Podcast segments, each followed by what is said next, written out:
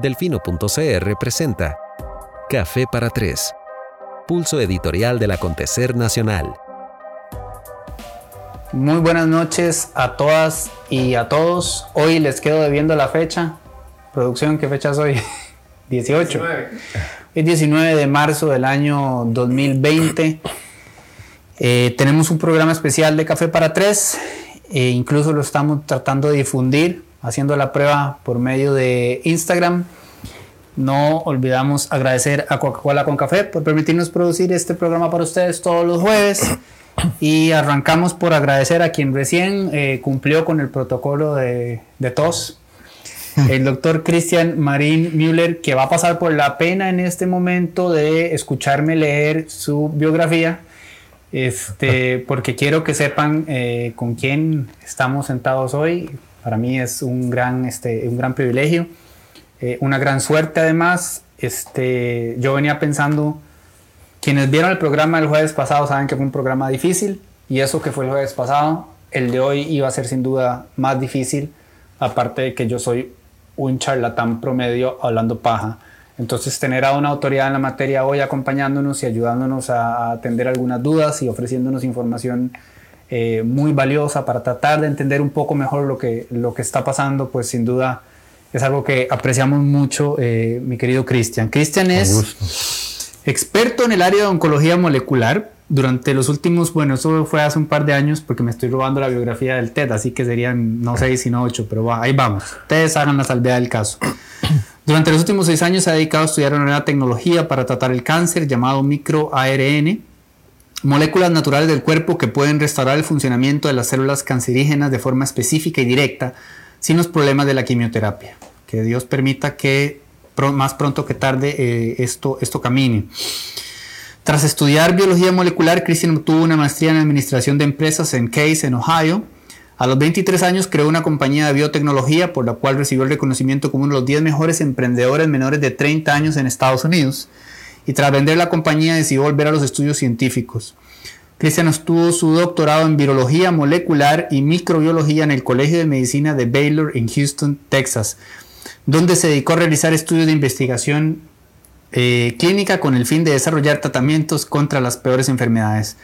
Durante varios años trabajó con un grupo de centroamericanos para desarrollar una vacuna contra el virus del SIDA y a la misma vez se enfocó en buscar un tratamiento para el cáncer de páncreas Christian publicó recientemente sus descubrimientos que culminaron en una patente para un tratamiento de microARN contra tumores avanzados en el cáncer de páncreas. Yo le decía a él eh, hoy cuando llegó que, que sin conocerle, porque hasta hoy tengo el gusto, uno siempre está escuchando de un grupo de personas muy excepcionales y un carajo muy excepcional que está aquí eh, en el ¿Cuál es el nombre correcto ahora? Estamos dentro del CENIBIOT, Centro de Innovaciones Biotecnológicas. Dentro del CENIBIOT. Es que para los vecinos de Pava siempre ha sido la antigua idea. Ajá, eh, claro. Pero por supuesto que es, eh, pero también se llama el Franklin Chang. También, es el edificio, ajá. El edificio Franklin Chang. Este... Si nosotros estamos dentro del Centro Nacional de Alta Tecnología. Que está dentro del edificio. Está ubicado en el donde está ese edificio, justamente. Y en la parte de abajo está el CENIBIOT. Y actualmente seguís ahí. Sí, correcto, ahí estamos. Perfecto, bueno, entonces la biografía todavía calza más o menos bien. Esto era para que entendieran que estamos con una persona este, más que informada, eh, cuyo conocimiento vamos a agradecer muchísimo. El día de hoy, naturalmente, lo que vamos a procurar hacer, yo viendo para la compu en vez de para ninguna de las dos cámaras, es que qué titán. Eh, lo que vamos a procurar hacer es ser facilitadores. Este ofrecerle una oportunidad para que pueda compartir con nosotros su, eh, conocimiento, la información que maneja en este momento. Eh, como dice el título, también queremos ayudar a contrarrestar un poco la desinformación que anda circulando, que sé que al doctor le genera muchísima frustración, a nosotros como periodistas ciertamente también. Y, y nada, eh, Doc, Vamos a arrancar con una generalidad y luego ahí vamos desarrollando. Lo primero que le quería comentar es este, que le decía que recién nos pasa nuestro querido Luis Manuel Madrigal, a quien mandamos un abrazo tremendo porque ha estado durmiendo como tres horas por día la última semana. Los datos de hoy de la OMS que hablan de 245 mil casos confirmados, 10.048 muertes, eh, un, un, número que subió en mil en las últimas 24 horas, que 1024 por ahí que comprende, digamos, un récord que además, eh, ¿verdad? Que cada día se sigue dando que esta cifra récord, esta cifra récord. Hay una tendencia que puede generar en la gente también muchísima ansiedad, que también vamos a tratar de abordar eso. Tenemos, hoy tenemos el tiempo que necesitemos porque sé que hay muchas personas muy, ansiosas, ¿verdad? Con, con, lo que venga, con lo que ya vino, con lo que está pasando. Hoy miraba hasta Ángel Di María pegando gritos en un balcón que, que está angustiado porque tiene siete días encerrado. Bueno, no sabemos para cuántos vamos, ¿verdad? Entonces también lo hablaremos. Claro. Quería preguntarte por tu, por tu impresión inicial de, de estos números, cómo debe la, eh, la población general este, entenderlos y arranquemos por ahí quizás. Bueno, yo creo que tenemos que estar muy claros que estamos en una situación realmente insólita. No, no se ha vivido algo como esto.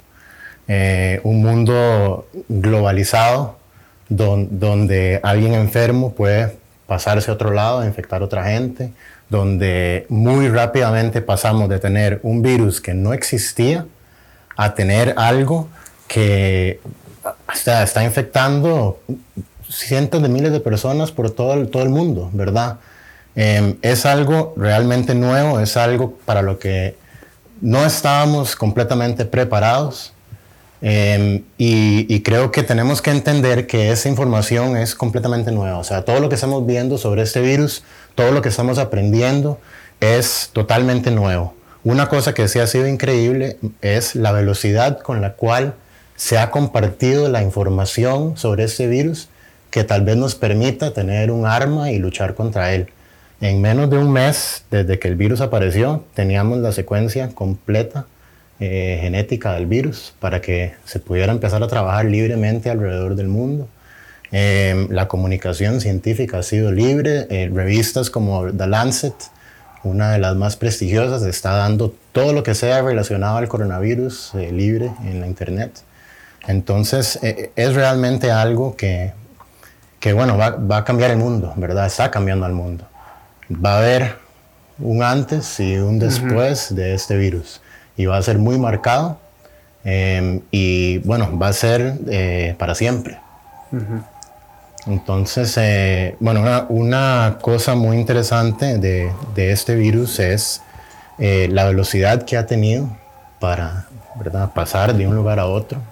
Em, de verdad es, es increíble. China al principio cometieron muchos errores, parece, ¿verdad? No comunicaron realmente cuáles eran los números, en qué condición estaba eh, la situación parece que este virus em, pudo haber estado eh, activo tan atrás como octubre o noviembre y el mundo se empezó a dar cuenta de los primeros casos en diciembre. Em, entonces, tal vez hubo un poco de, mal manejo de información en esos momentos, pero después de eso China tuvo una respuesta que tampoco se ha visto nunca en la historia, ¿verdad? O sea, inmediatamente pusieron a 700 millones de personas en algún tipo de lockdown, ¿verdad? Sin restringido su movimiento. Algo, eh, bueno, que obviamente pasó por encima de muchos derechos y libertades y podríamos tener toda una discusión sobre eso en un momento como este. Que además en un régimen como el de ellos es un poco más fácil pasar por encima Claro, claro, o sea, si, si este virus hubiera aparecido en, digamos, África, eh, hubiera sido una historia muy diferente, porque el mundo no hubiera tenido tiempo para prepararse. En realidad, en, cualquier otra parte del mundo que no fuera China, tal vez en Rusia, eh, ¿verdad? Pero es que se necesita tener ese tipo de control para poder implementar una cuarentena como esta. Eh, o sea, estamos viendo aquí en Costa Rica que ya tenemos amplio tiempo de habernos dado cuenta que este virus venía, que este virus es o sea, es un virus duro, ¿verdad? Que va a cambiar todo y aún así tenemos gente que no está haciendo caso, que no está acatando que tienen que quedarse en la casa, que no está acatando que tienen que distanciarse de otra gente.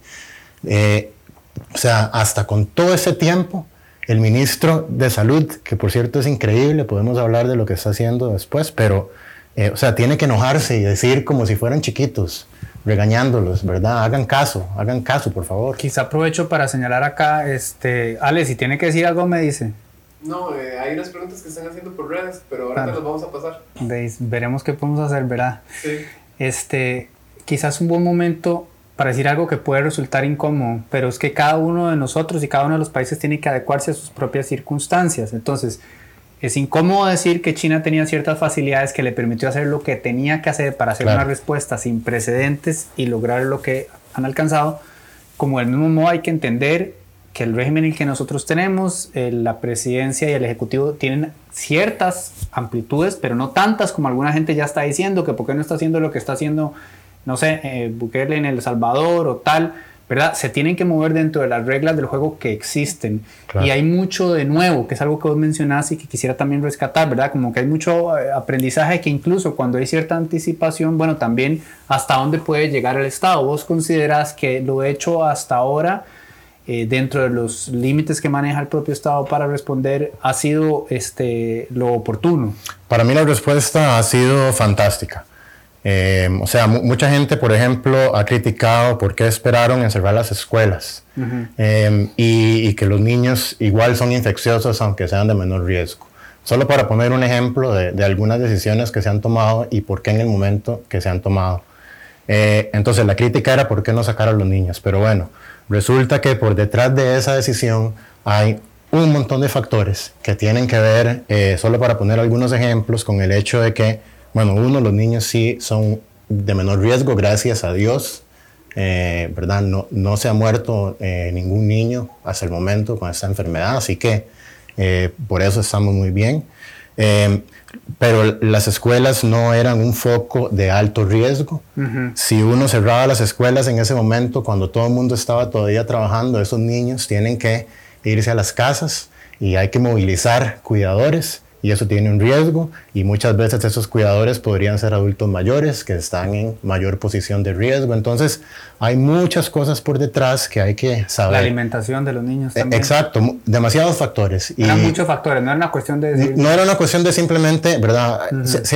en epidemiología se analiza todo el riesgo y se saca con data qué es más riesgoso, ¿verdad? Esto o esto, y se hace el menos riesgoso. Eh, pensando en la población en general y el riesgo de cada individuo también. Entonces, por suerte tenemos un ministro que tiene un background en epidemiología, eh, ¿verdad? Y, un, director de la caja, don Román Macaya, que, que tiene, es científico. Entonces también entiende sobre la data, entiende la importancia de seguir lo que dice la data y yo creo que han actuado fantásticamente. No puedo criticarles eh, ninguna decisión ni lo haría. Y yo creo que la verdad ambos tienen muy claro eh, qué tienen que hacer para eh, poder detener esto. Lo que pasa es que no depende de las autoridades y eso es lo que la gente tiene que entender. No depende de que ellos nos digan qué hacer. No depende de que ellos lleguen y cierren los bares y las discotecas. Depende de nosotros que entendamos la seriedad con la cual estamos lidiando y que tomemos esas decisiones responsablemente por nosotros, por nuestras familias y por el resto de la población. Porque aunque este virus tiene un riesgo bajo en una gran cantidad de la población, todavía hay gente que está en muy alto riesgo. y, esa gente está en tan alto riesgo que estamos hablando, si vemos en realidad los números, que eh, y esto puede sonar, digamos, muy fuerte, pero es la realidad, es la data. Eh, uno de cada cinco o seis adultos mayores a 80 años que se infecte se puede morir por esa enfermedad. Esa es la, dura realidad de la situación. Y, o sea, no, no podemos permitir que eso pase. ¿Verdad? Si eh, leí por ahí en algún lado uno de los pocos mensajes de WhatsApp que, que me ha causado eh, gracia eh, fue uno que decía que si esta enfermedad fuera al revés y estuviera matando a todos los jóvenes, los abuelos harían todo lo posible por cuidarnos a nosotros. Y esa es la pura verdad. Entonces es nuestra responsabilidad de, tomar todas las acciones posibles para que esa gente asmática, con problemas cardiovasculares, eh, con cáncer, con heridas, eh, que se acaban de operar, que están en, posiciones de riesgo y que los adultos mayores estén a salvo. ¿verdad? Estamos en un momento donde todavía podemos tomar acción como sociedad y como individuos. Si tomamos la acción, podemos, podemos lograrlo. Todavía con, con los números que manejamos hoy, que es una, una duda particular que yo tengo, eh, son representativos de lo que hemos podido eh, analizar con cierto, digamos, con cierto retraso, porque toma cierto tiempo que estén, estén las pruebas, pero ya indican una población que está respondiendo a, a, las indicaciones de las autoridades. O sea, estamos todavía, porque vos decís, estamos a tiempo, ¿verdad? Estamos a tiempo siempre y cuando se haga caso. También decís que la institucionalidad dentro de lo que puede hacer y en lo que debe ir haciendo de acuerdo al momento en el que se está desarrollando, digamos, la curva, por así llamarlo, está haciendo todo lo que tiene que hacer. Eh, o sea, sigue estando todavía en manos de, de, los y las costarricenses que esto no se nos salga de control. Correcto, sí, 100%, 100%. O sea, lo, lo que podemos decir es que esto ya eh, es imparable, uh -huh. ¿verdad? El virus va a seguir infectando gente y eventualmente va a llegar a infectar una gran cantidad de la población humana. Y una gran cantidad, estoy hablando que eh, Angela Merkel de Alemania Escucha. dijo que el 70% de la población alemana se va a infectar. Eh, han habido estudios que en el peor de los casos analizan que se, eh, 65% de Estados Unidos podría llegar a infectarse. Esos son dos de los países con los mejores sistemas de salud del mundo. Entonces, yo calculo que se podría llegar a infectar un 80% de la población humana con esa enfermedad.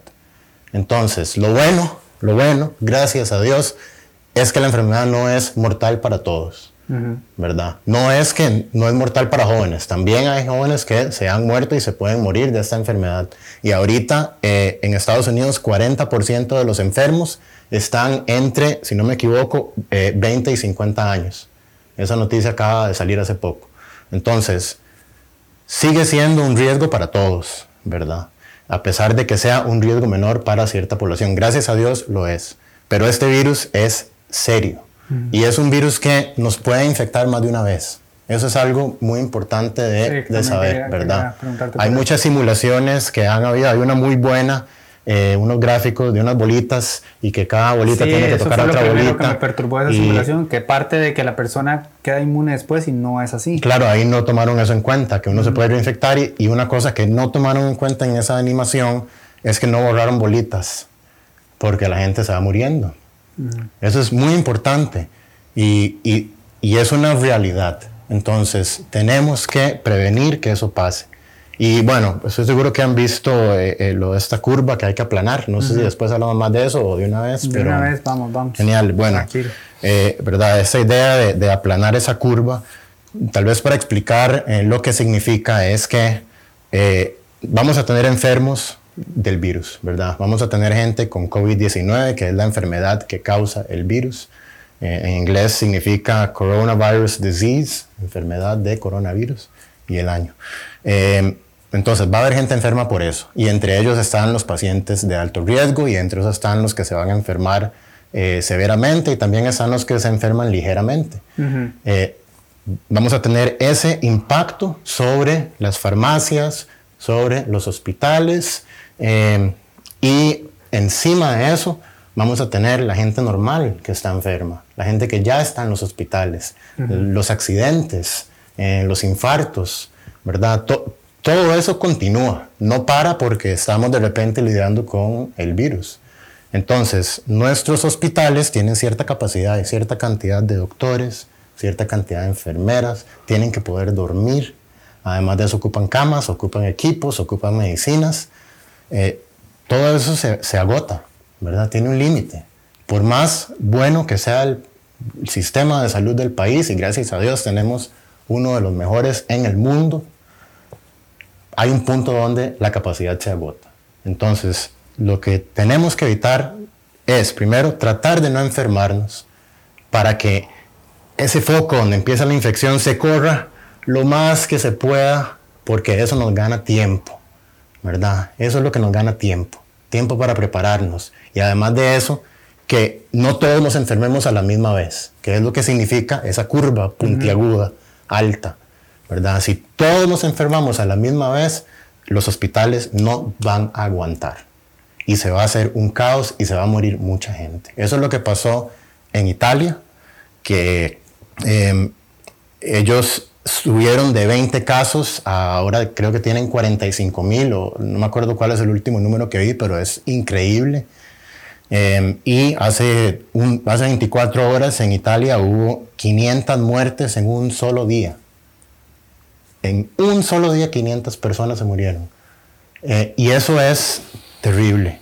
Y además de eso, están lidiando con una situación casi como en una guerra, que si hay dos enfermos, tienen solo cierta cantidad de posibilidades de tratarlos, entonces tienen que decidir entre una persona y otra para ver a quién tratan y a quién dejan que se muera.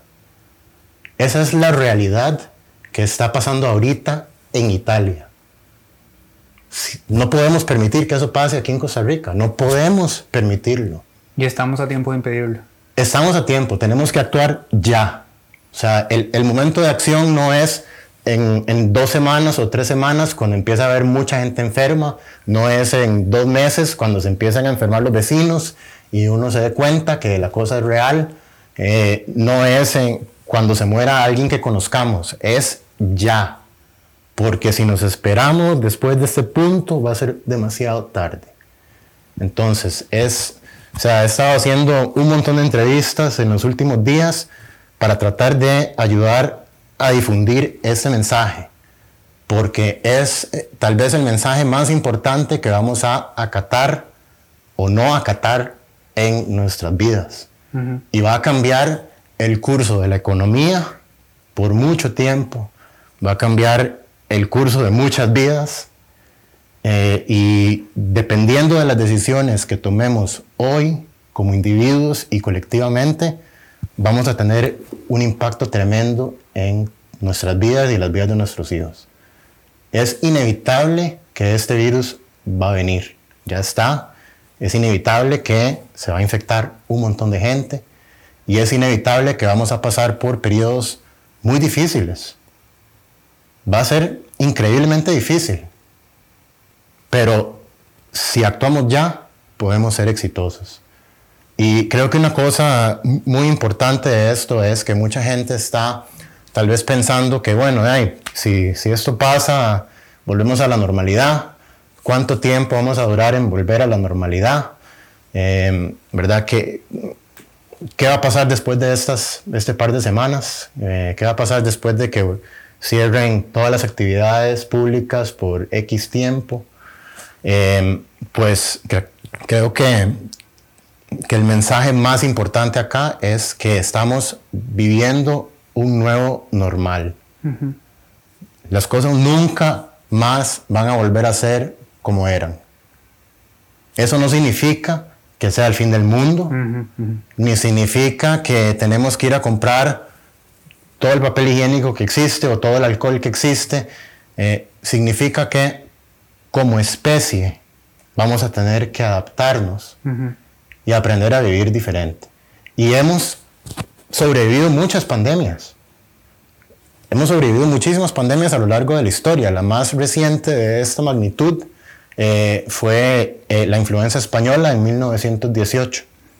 Esa enfermedad eh, le quitó la vida a 50 millones de personas alrededor del mundo. 50 millones de personas. Ahora, este virus es dos a tres veces más contagioso que la influenza normal que está dando vueltas. Tiene un nivel de contagio muy parecido a esa influenza de 1918. No podemos permitir que este virus infecte a todo el mundo. No podemos permitir que, que mate a mucha gente. No podemos. Ahora, ¿qué tenemos diferente de la pandemia de 1918? Que tenemos tecnología, tenemos entendimiento científico de la naturaleza del virus, cómo luchar contra el virus. Entendemos qué tenemos que hacer de protocolos para poder prevenir infectarnos, que eso era lo más eh, difícil que tenían en esa época, el higiene. Entonces, tenemos las armas y hemos tenido el tiempo para aprender cómo luchar contra este virus. Y tenemos eso en nuestras manos. Entonces tenemos que aplicarlo, porque si no estamos corriendo el mismo riesgo que, que se corrió hace 100 años. ¿Qué es, ¿Cuáles son las herramientas que tenemos? Tenemos lavarnos las manos. ¿Por qué lavarnos las manos? Estoy, mucha gente me ha dicho, estoy harto de que me digan lavarme las manos, yo me lavo las manos, sé cómo lavarme las manos, eh, pero voy a tal vez explicarles un poquito desde el lado de la virología, por qué hay que lavarse las manos. Un virus como este es un pedacito de material genético que se llama ARN. Es un material genético, nada más un pedacito, y eso está dentro de una cápsula que en inglés se llama cápside, en español creo que la palabra es cápsida, eh, que lo recubre y lo protege. Esta cápsida tiene unos picos que son lo que le da el nombre de corona, ¿verdad? Esos picos, ¿para qué sirven? Pues esos picos son lo que permite que el virus infecte una célula.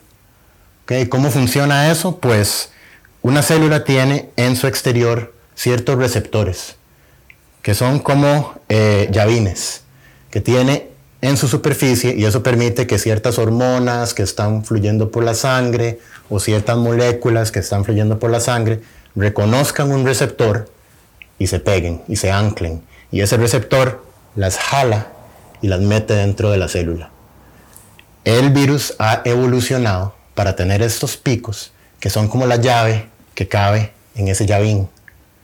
Y entonces, cuando el virus logra encontrar una célula que tenga este receptor, el receptor lo internaliza y permite que el virus infecte una célula. Eso es lo que tiene el pico. Eh, después hablo más de los picos y su importancia. Además de eso, el virus cuando eh, penetra en la célula lo que quiere hacer es generar más virus. Entonces, ese material genético son solo instrucciones que le dicen a la célula humana, deje de hacer sus cosas, produzcamos virus. Y empieza a producir la cápsida, empieza a producir los picos, empieza a producir más material genético para producir más virus. Este virus que se produce tiene que salir de la célula para infectar otras células. Al salir de la célula, se lleva un pedacito de la membrana humana celular que lo envuelve. ¿verdad? Cuando el virus sale, sale envuelto de esta membrana, que es una membrana lipídica, es decir, es como una grasa. Entonces, ¿Para qué nos sirve el jabón? Para quitar la grasa. Al lavarse las manos, eso desensambla el virus porque se desarma sin esa capita. Entonces lo estamos en realidad destruyendo. Pero tenemos que lavarnos entre los dedos, debajo de las uñas, en toda parte de la mano, ¿verdad? La parte con la que más nos limpiamos la nariz es aquí o aquí, y es lo que menos se limpia cuando uno se lava las manos. Entonces el jabón es una muy buena arma. También el alcohol alcohol de por lo menos, bueno, los mejores estudios han sido de 61 a 71% de alcohol. Una especie de Dr. Life is Good naturista salió hoy en un medio regional diciendo que el alcohol no funcionaba para nada y tuvo que brincar no como cuento y double check de inmediato desmentirlo. Tal, vez aprovechamos esta oportunidad para que expliques eh, por qué es lo segundo mejor después del jabón.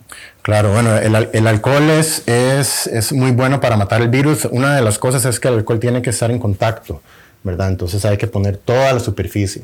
Lo mejor es el jabón y el agua, pero el alcohol también es bueno, los desinfectantes son buenos. Gente como este señor, yo no lo escuché personalmente, pero, eh, o sea, es una irresponsabilidad que esté diciendo esas cosas en un momento como este. Totalmente irresponsable. Creo que una cosa, bueno, yo, espero por lo menos que una cosa que pase después de esta pandemia eh, es que todos como público en general nos interesemos más por entender la ciencia detrás de las cosas que están pasando, entender por qué se toman ciertas decisiones, eh, entender de los virus. O sea, esto es la cosa más importante que ha pasado en todas nuestras vidas, sin duda alguna. Entonces, e, espero que la gente se interese por entender la ciencia detrás de todo, que entiendan por qué, eh, eh, por qué los virus son importantes. Las decisiones. Y, tomemos las decisiones correctas basadas en, en data, ¿verdad? Que es, es, lo más importante. Agarremos un ejemplo acá, aprovechando que hablas de, esto. Y bueno, somos lo que somos y, incluso a mí, este, como periodista, me toca mucho recordarme eso, de tener paciencia con, muchas personas que, eh, o sea, puedo entender tu frustración y aquí puedes frustrarte mucho más de lo que el ministro se permite frustrarse en, la conferencia de prensa. Eh, pero a la vez uno está como en la obligación de desarrollar la empatía para entender la confusión, la ansiedad este, y la angustia. Y a la vez uno tiene ese, ese, ese trigger que vos acabas de mencionar, decir, bueno, ojalá de esto surja la oportunidad de. Entonces, hay muchas cosas conflictuando en este momento. Una de ellas es la, la necesidad económica de subsistencia que se está viendo comprometida en muchos sectores de la sociedad y que generará, y que ya genera y seguirá generando este, angustia y desesperación.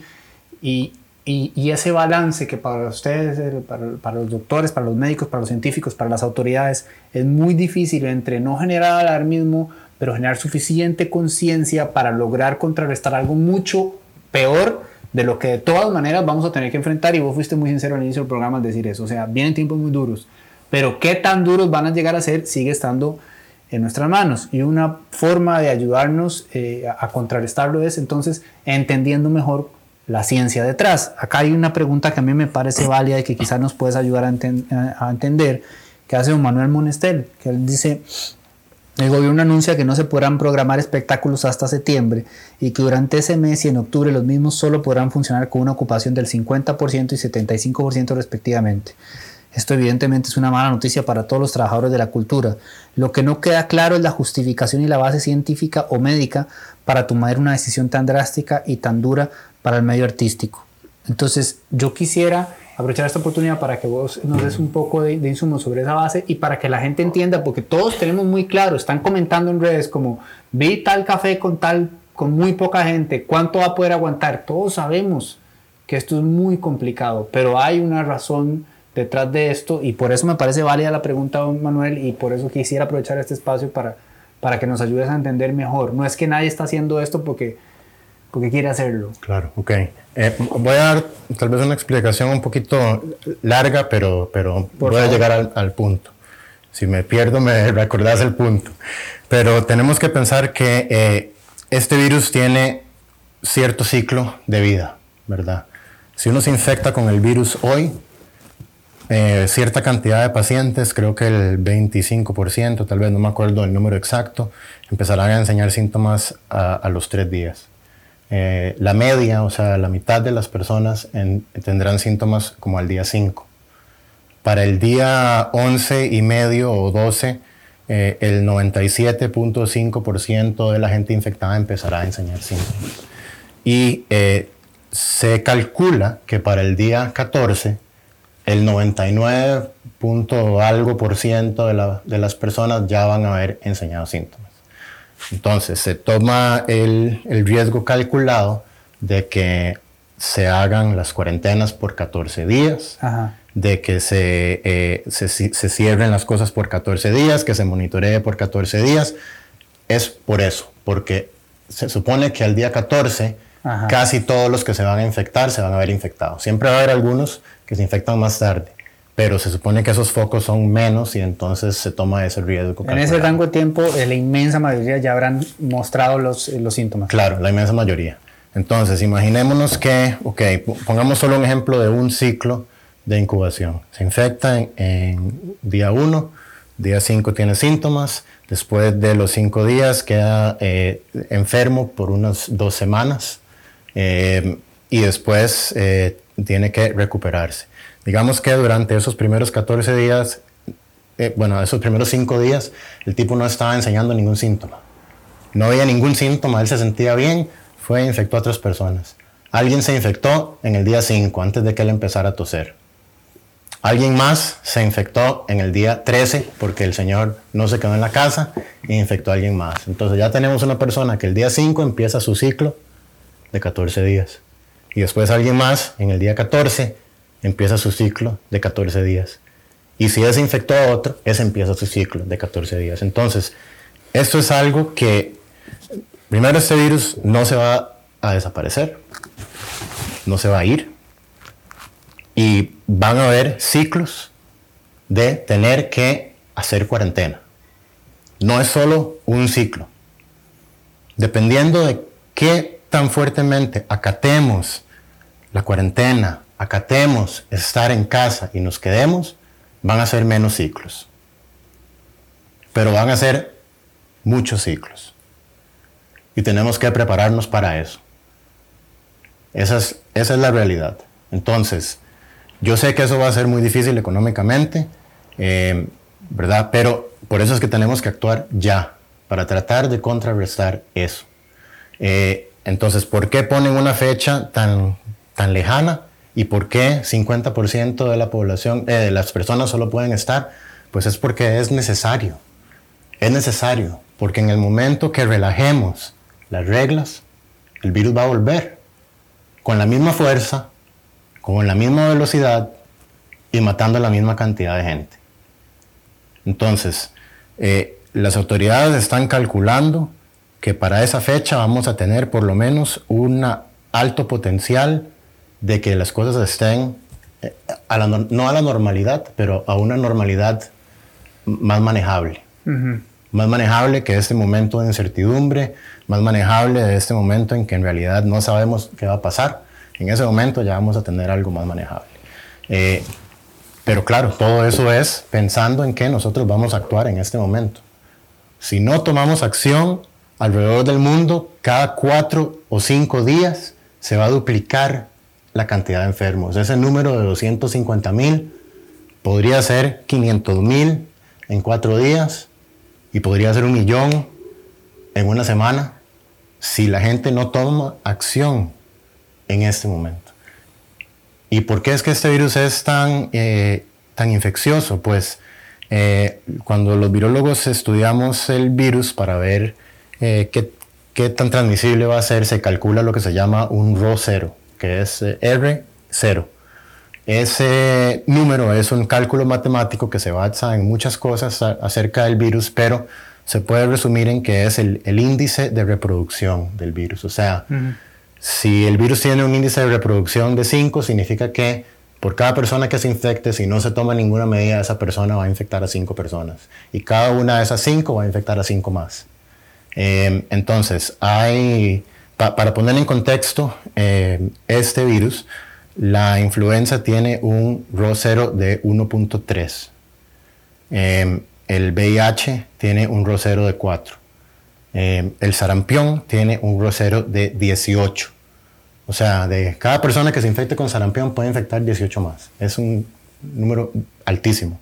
Por eso es que también aprovecho para recordar la importancia de vacunarnos contra enfermedades como el sarampión, que ya tenemos vacunas desarrolladas y, la gente, por lo menos en Estados Unidos, más que nada, están decidiendo no hacerlo por, por miedos irracionales. Esa es otra conversación que podemos venir a tener en otro momento. Eh, eh, ya, ahora sí me perdí. No, no, es que este, los antivaxxers ah, hacen que cualquiera se pierda. hablamos algún día de antivaxxers, hablamos algún día de, partos en ah, casa. Okay. Me pero por ahora estabas por decir cuál es el número de la, de la COVID-19. Gracias, sí. Pues el, el, el número del índice de reproducción de este virus está entre 2.3 y 3.8. Pero ha habido un estudio que lo calculó a ser tan alto como 7. O sea, que no sé si han visto eh, en WhatsApp una figura de unos fósforos sí. que están y hay un fósforo que se quita y entonces para la quema. Muy bueno eh, el mensaje, lo que está tratando de decir. Eh, sin embargo, tiene un, un, gran problema que es que por, en realidad, la realidad de las cosas es que por cada fósforo que se prenda, se van a prender cuatro más. Y cada uno de esos va a prender cuatro más. Entonces no sirve que se quite un fósforo. Tienen que quitarse todos los fósforos, porque si no, no sirve.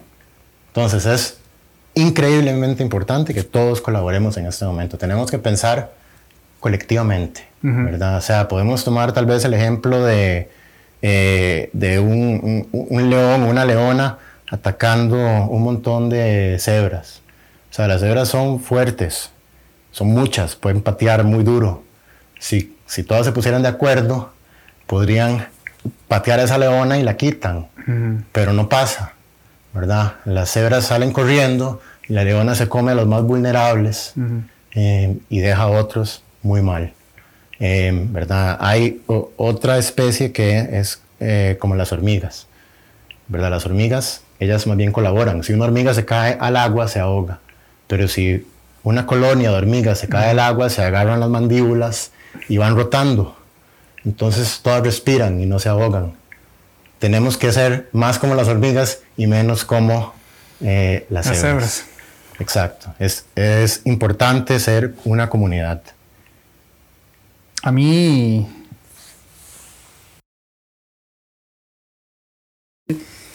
A ver, por partes. Primero me genera un, un poco una sensación de alivio que, creo que es generalizadamente necesaria, el sentir que todavía estamos a tiempo de, de impedir el peor de los escenarios. Segundo, aprecio la franqueza con la que decís, ahora mismo estamos en incertidumbre. Estamos hablando de octubre y noviembre en el mejor de los escenarios y las cosas salen como quisiéramos que salieran, previendo que entonces tal vez en ese instante nos acerquemos a aquella normalidad que conocíamos. Pero ciertamente en este momento es día a día, entendiendo además que incluso nos topamos mensajes tan efectivos como ese de los fósforos, que de todas maneras, por bien intencionado que es, no es suficientemente representativo del problema, entendiendo que hay fuentes este, serias que producen videos como el que comentaste al inicio, ese que hablamos de las bolitas, que de todas maneras tampoco es este, preciso en términos de lo que estamos enfrentando, y ni hablar del bombardeo de noticias falsas, el audio que, que todo el mundo recibió ayer, este señor eh, hoy en la tarde, este el médico naturista diciendo, es que no solo dijo lo del alcohol, dijo cualquier otra cantidad de, de, de tonterías, Horrible. de vinagre y demás. Terrible. Entonces, eh, de verdad que el peor enemigo en este momento es eh, la desinformación. Existe mucha curiosidad en torno a los números. Se nos habla de aplanar la curva, pero no hay claridad al alcance de esa expresión. ¿Maneja usted, doctor, una idea de la capacidad de respuesta, respuesta actual que tiene Costa Rica? ¿Qué número de casos empezaría a significar un estado de alarma para nuestro sistema de salud? ¿Qué porcentaje de los casos, que es otra duda que mucha gente nos escribió, este, requieren hospitalización? Por ejemplo, si hoy avisamos que hay 80, no necesariamente significa que esas 80 personas están en camas del hospital, Claro, ¿verdad? claro, muy Entonces, importante. ayudarnos a explicar, a entender esto un poco mejor. También le compartía eh, este, este dato de- de- del colega Rigoberto Carvajal, que él escribió modelo exponencial que más se aproxima a los datos que maneja Costa Rica hasta el día de hoy. Solo si nos quedamos en casa podríamos bajar la curva. En esta predicción alcanzaríamos los 500 casos en 6 días si se mantiene la tendencia. Si la, bueno, don Rigoberto es un colega que respetamos muchísimo, sabemos que no, no tiraría esto, él no es un fake news provider, digamos. Pero, eh, ¿qué, ¿qué impresión te da este, este manejo de datos que hace Rigoberto? Y no sé si recordás todo lo demás que te pregunté. Pues eh, si tienes una idea de la capacidad de respuesta Sí, actual de la que tiene pues- Costa Rica, pues creo- creo qué que- número de casos sería alarmante, qué porcentaje requiere hospitalización, mu- mucha gente... Bueno, primero, habla- primero lo de la hospitalización, todo digamos. alto que puedas y que Perfecto. Primero lo de la hospitalización. Eh, el 80%, eh, bueno, la data siempre está cambiando, ¿verdad? Ok. Ha dependido mucho de regiones, cuál es la población en la zona en la que se infectan. Eh, hay, hay algunos países que tienen eh, más población eh, de, de edad mayor, entonces van a tener más muertes. Eh, pero el porcentaje es que el 80% de las personas que se infectan van a tener lo que se llama una enfermedad leve. Y enfermedad leve no siempre significa nada, ¿verdad? Puede significar una fiebre. Creo que el 97% de las personas que se infectan tienen fiebre. eh, el 56% tal vez tiene tos. eh, hay fatiga. Hay eh, de respiración. Ese es un virus que, bueno, voy a aprovechar para hablar un poquito de, de los picos. Por Que supuesto. yo les había dicho que tiene esos picos que sirven para meterse en los receptores y las células que tienen la mayor cantidad de esos receptores son las que están en el sistema respiratorio y también en el sistema gastrointestinal. Entonces hay dos factores muy importantes que tienen que ver con eso, que es primero la enfermedad va a ser mayormente respiratoria y por eso es que la gente con complicaciones respiratorias está más a riesgo. Eh, pero también que hay un componente gastrointestinal que solamente creo que el 5% en algunos estudios en China se enferma con diarrea.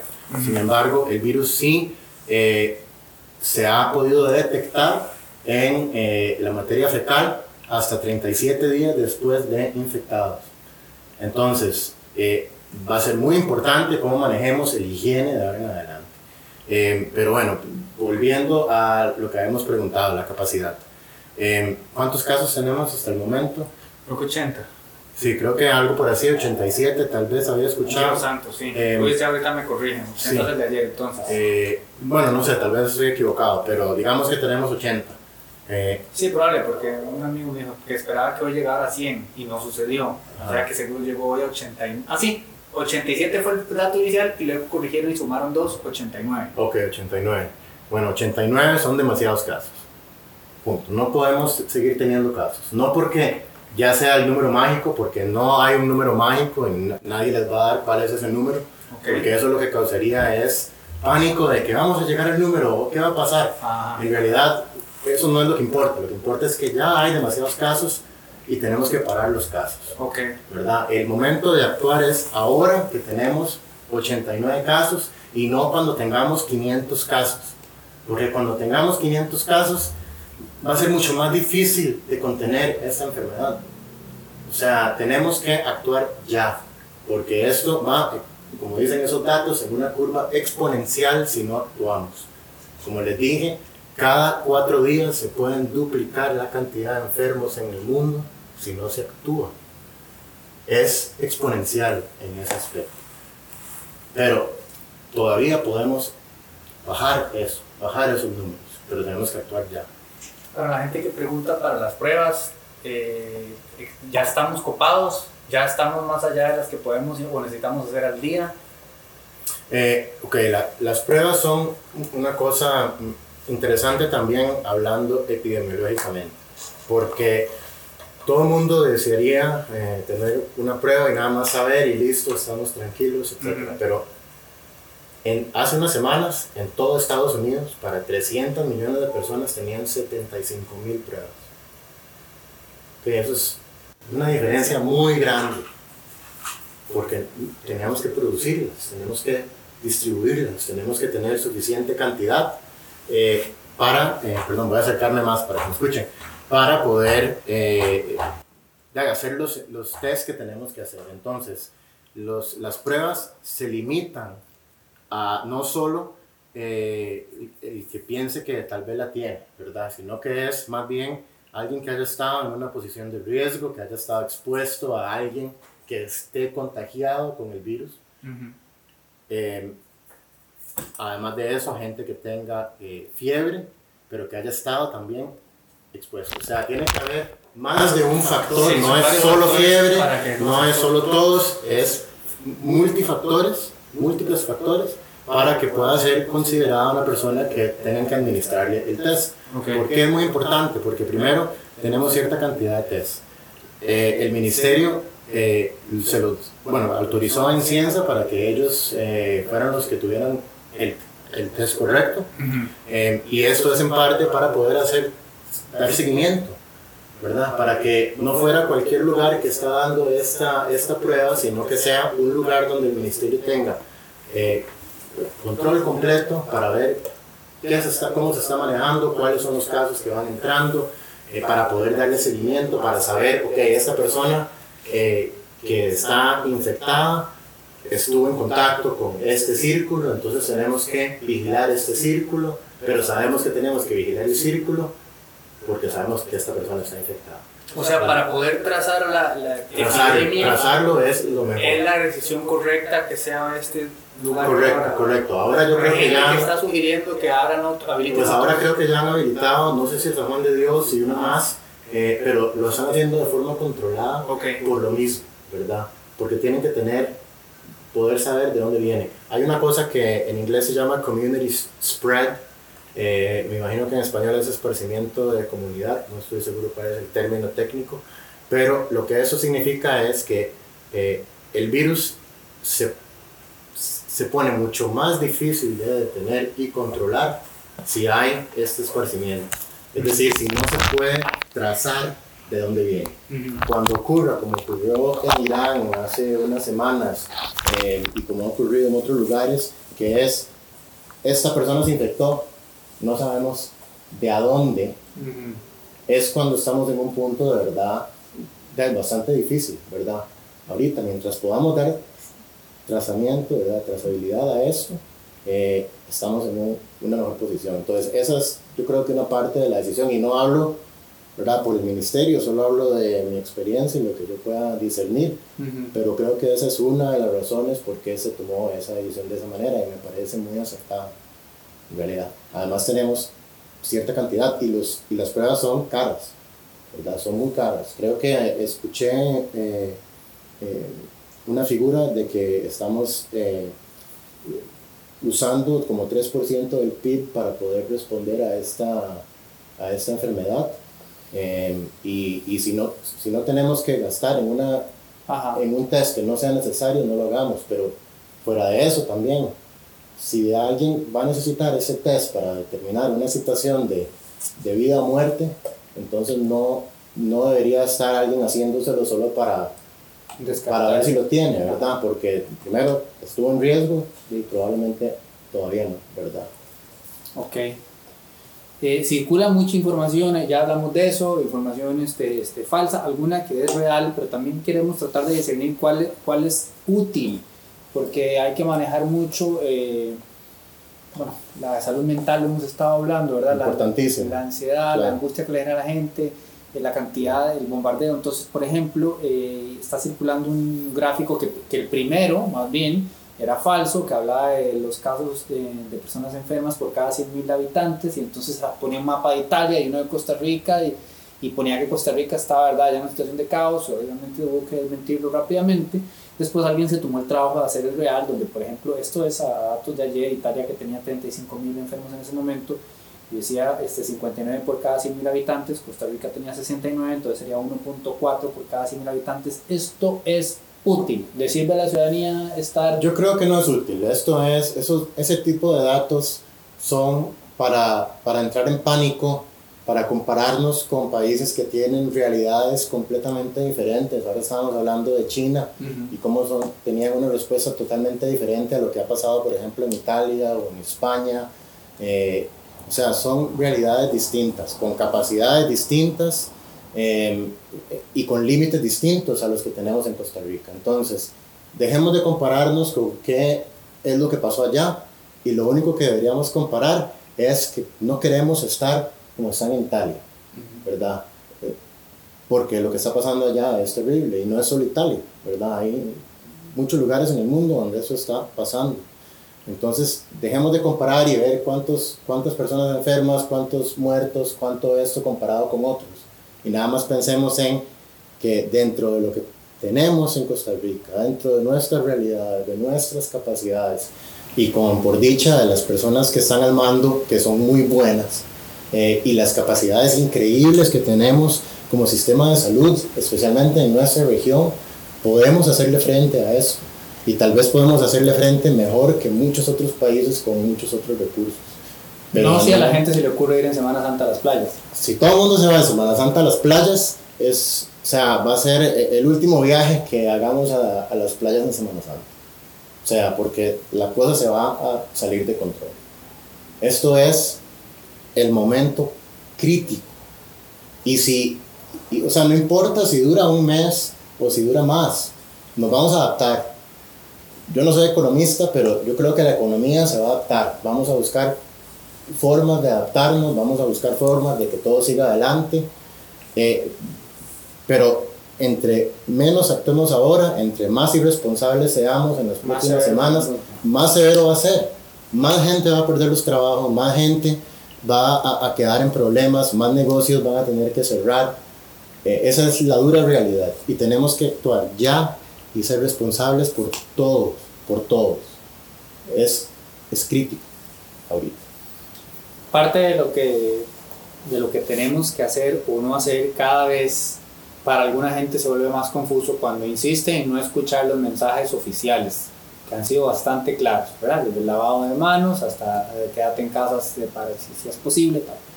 Este es uno de los que está circulando, dice protocolos de entrada en casa y está viralizándose en WhatsApp eh, a lo bestia. Entonces, por ejemplo, dice, al volver a la casa intenta no tocar nada, quítate los zapatos, desinfecta las patas de tu mascota si la estabas paseando, quítate la ropa exterior y métela en una bolsa para lavar. Eh, tal, vez, tal vez pasemos por algunos.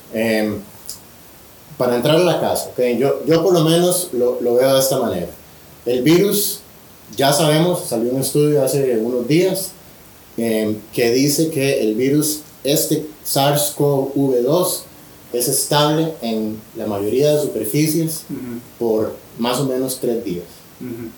Entonces, eh, si el virus cae, y después explico, podemos hablar de cómo el virus se transmite, pero si el virus está en una superficie, puede ser infeccioso por más o menos tres días. Entonces, yo lo manejo pensando en que mi casa es mi santuario, ¿verdad? La casa tiene que estar limpia. Para que yo pueda estar en mi casa y tener mi vida normal, regular dentro de mi casa, sin tener que estar preocupado tanto de si me estoy tocando la cara, de si estoy, etc. Entonces, al entrar a la casa, cámbiense de ropa, Okay. eh, pónganla en una bolsa para después echarla a lavar, eh, quítense los zapatos, porque eso igual es una buena práctica. O sea, uno viene de la calle con zapatos, vienen sucios, y después entra y se sube en el sillón con los zapatos. Entonces, esas prácticas yo sí estoy de acuerdo. Ahora, lo, lo de las mascotas, no, no puedo imaginarme que las mascotas sean un vector y las cosas que cargan virus o se llaman vectores en biología, que las mascotas sean tan alto vector. No he leído eh, ciencia sobre eso, pero no creo que sea tan necesario. Eh, porque generalmente si uno saca las mascotas, las va a estar sacando a que hagan sus necesidades aquí nomás y, y ya, ¿verdad? Que por cierto, ya es parte de la idea de no salir, ¿verdad? No, no salgamos a pasear con los perros, a hacer una vuelta alrededor de la sabana o algo así. O sea, ya en estos días no se puede. Es salga, haga lo que tiene que hacer, volvamos a la casa. Tratemos de estar en casa todo lo que sea necesario. Y bueno, ahí mucha gente me va a decir, pero bueno, hay que ir a trabajar, eh, etcétera. Bueno, yo decía, hay que ir a trabajar, sí hay que ir a trabajar, pero podemos en esos casos manejar distanciamiento social, estar con este espacio, eh, no tocarnos la cara después de tocar cosas, eh, ¿verdad? No tocarnos la cara nunca, si se puede.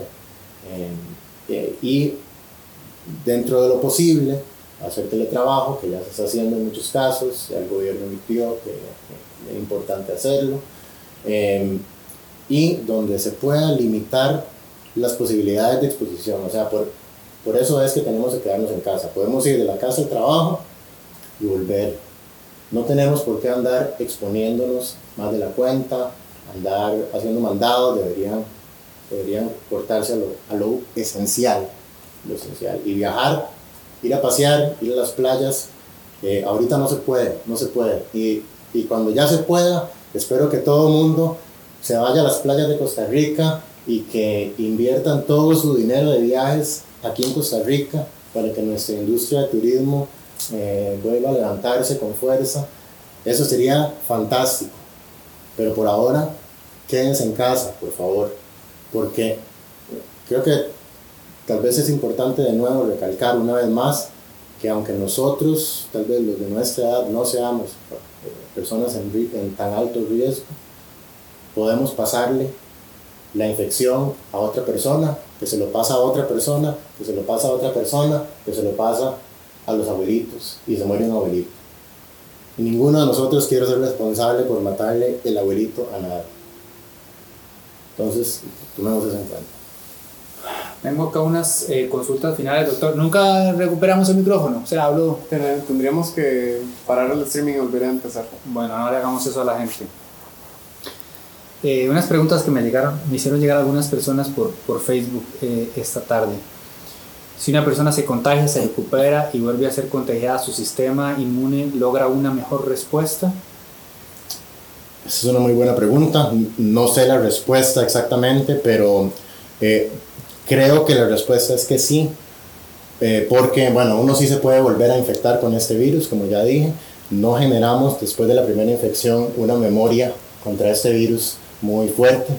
Eh, ¿verdad? Cuando el virus infecta, el cuerpo hace unas células que se llaman células B, que son eh, células de memoria, generan anticuerpos para este virus. O sea, la próxima vez que un virus entra, el cuerpo ya lo reconoce. Pero con este virus la memoria es muy corta, entonces sí se puede volver a reinfectar. Ha, ha habido pocos estudios de esto, pero eh, en uno que leí, eh, dicen que la segunda infección es, la segunda eh, enfermedad, la segunda vez que uno se enferma, es menos infecciosa que la primera Okay. pero de nuevo, son cosas muy preliminares con muy Sí. poquitos pacientes, entonces lo mejor es, eh, que uno se volviera a enfermar, que espero no pase, seguir las mismas prácticas y las mismas normas que la primera vez, ¿verdad? Hay enfermedades, hay virus como el dengue, que cuando le da a uno por, o, la varicela, que cuando le da a uno por segunda vez es mucho más fuerte. Eh, entonces creo que ya, con este virus no se ha visto esa evidencia, pero hay que tener esa realidad en mente. Nada más tratar de, de no enfermarnos ni siquiera la primera vez. Eh, los menores de edad con condición asmática este, son, considerados población vulnerable. Este es un virus respiratorio, ¿verdad? Se llama SARS-CoV-2, que significa en inglés eh, Severe Acute Respiratory Syndrome, síndrome agudo eh, respiratorio severo. Entonces, este virus causa una inflamación en los bronquios, en los pulmones, que puede ser bastante fuerte. Si alguien tiene una condición que ya tenga los pulmones comprometidos, como con asma, como lo tengo yo, como lo tiene mucha gente, eh, están en más riesgo de que una enfermedad de los pulmones les cause eh, un efecto más fuerte. Entonces, sí, la respuesta es que sí están en, mayor riesgo. Eh, sin embargo, como, como dije, no, no ha sido una enfermedad de mucha severidad en los niños, eh, lo cual es fantástico porque la influenza sí es severa en los niños y son una población de riesgo. Aquí parece que no se enferman tanto, que tienen una cierta inmunidad natural que no entendemos exactamente por qué es, pero la tienen. Y parece que esa inmunidad natural se va perdiendo a lo largo de la vida. Por eso es que las poblaciones mayores son más susceptibles. Eh, entonces creo que, que por los niños, por suerte y gracias a Dios, no tenemos que preocuparnos tanto. Sin embargo, mismos protocolos pueden ser vectores de la enfermedad eh, y sí se pueden enfermar, no es que no se puedan enfermar. Entonces, eh, que sigan las mismas normas y hay que explicarle a los niños muy bien eh, todo lo de lavarse las manos, etc. También una cosa muy importante que, que mencionaste es lo de la salud mental, que en realidad creo que tenemos que tener muy claro que lo que está pasando ahorita, nunca nadie lo ha vivido, nadie. Eh, hasta yo me he puesto varias veces emocional hablando ahora porque es una cosa muy emocional. Nunca hemos experimentado eso, entonces está bien sentirse ansioso, está bien sentirse nervioso, está bien ponerse a llorar, está bien preocuparse, está bien sentirse mal.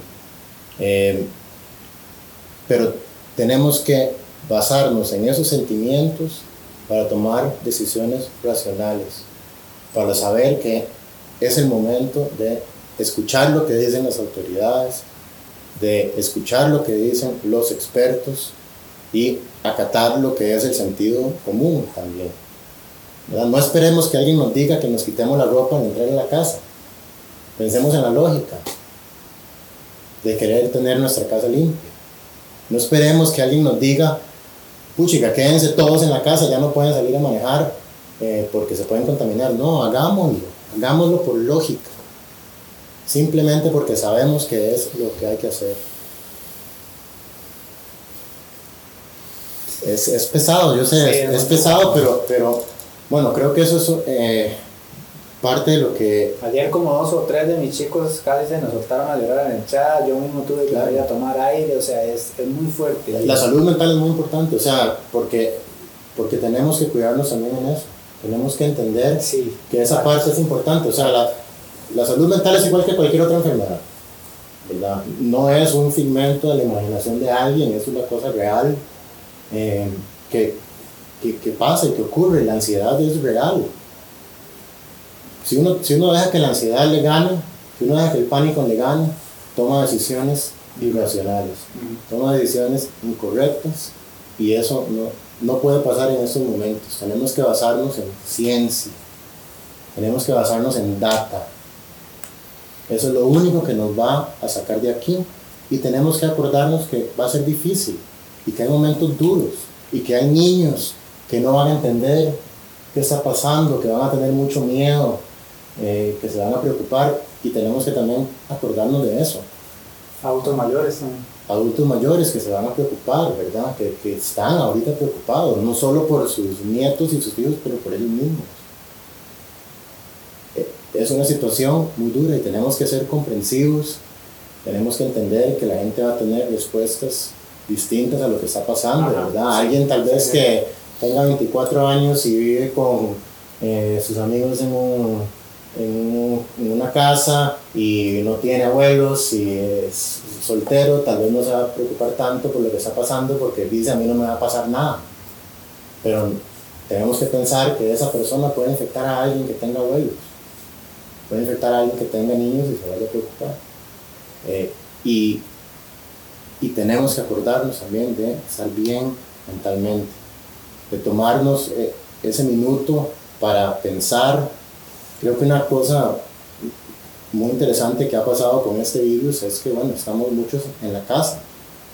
De repente, todas esas horas en presas, manejando a algún lado, se acortan. Y si llegáramos a tener una situación donde tenemos que estar en la casa por un tiempo más prolongado, encontraremos formas de seguir trabajando con teletrabajo, mejorarán las formas de teletrabajo, cambiarán los trabajos tal vez por algo diferente, pero vamos a evolucionar, vamos a adaptarnos, porque eso es lo que hacen los seres humanos mejor que nada, se adaptan, se adaptan a las nuevas condiciones. Podemos vivir en climas extremos de frío, podemos vivir en climas calientes, em, podemos adaptarnos a diferentes cosas, podemos sobrevivir cuando pasa algo terrible, podemos sobrevivir aunque duele a la muerte de alguien. Somos seres increíbles y somos muy adaptables. Tenemos que acordarnos de eso. O sea, vamos a tener incertidumbre, va a haber miedo. En algunos casos, muchos casos, no se sabe qué va a pasar. Nadie puede determinar y decir aquí en una bola de cristal, así es como va a terminar y va a ser tal día. Pero de cualquiera que sea la, la situación, vamos a adaptarnos. Y si todos trabajamos como comunidad, vamos a terminar después de esto con una mejor sociedad de la que teníamos. Una sociedad que entiende la importancia de un abrazo, entiende la importancia de estar con familia, de poder ir a visitar a los abuelos, eh, de poder estar conectados. Ojalá eso llegue a pasar. Ojalá saque lo mejor de cada uno de nosotros circunstancias. Claro, y, y pensemos que las decisiones que tomemos en este momento de crisis se van a reflejar Sí. por el resto de nuestras vidas en la sociedad. Tenemos que actuar como comunidad, responsablemente, y todos en conjunto, todos como equipo. Y a lo mejor terminamos con una sola humanidad por primera vez en mucho tiempo, que eh, tal vez es lo que la naturaleza Misma está está pidiendo. pidiendo. Conciencia, prudencia y resiliencia creo que son las tres palabras eh, que mejor resumen el mensaje que has tratado de, de compartirnos el día de hoy. Estar claros en las indicaciones, seguir las indicaciones, entender la seriedad del asunto. eh, prudencia también en el manejo de nuestras emociones, entendiéndolas, entendiendo que cada persona reacciona también de modo distinto, procurando Entendernos, eso, empatía, empatía. empatía, compasión, solidaridad, un poquito menos de prejuicio. No es el momento para, para tantas cosas mundanas que suelen a veces... Para tratar de criticar, Sí, sí, prejuicio. para ser negativos. O sea, no, no es el momento, es el momento de comunidad, es el momento de apoyar a nuestros líderes, Entender. de entender lo que está pasando, de entender a otra gente, de entender los sentimientos de otra gente, de entender las posiciones de otra gente y, y de pensar que depende de absolutamente todos nosotros que salgamos adelante bien. Podemos hacerlo, estamos a tiempo. Sigue Pero- estando en nuestras manos. pero el tiempo es ya, o sea, ya. Si volvemos a hablar de eso en dos semanas y no se tomaron las acciones, va a ser muy tarde. Tiene que ser ya, hoy.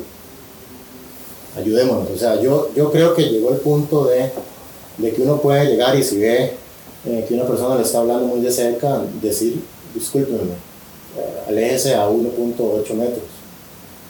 Creo que estamos en ese punto, o sea, yo sé que aquí es difícil eh, y, y estamos tomando un riesgo simplemente por estar como estamos. Eh, y es la realidad. O sea, tenemos que poder decirle a alguien, discúlpeme, pero o sea, estamos en una pandemia.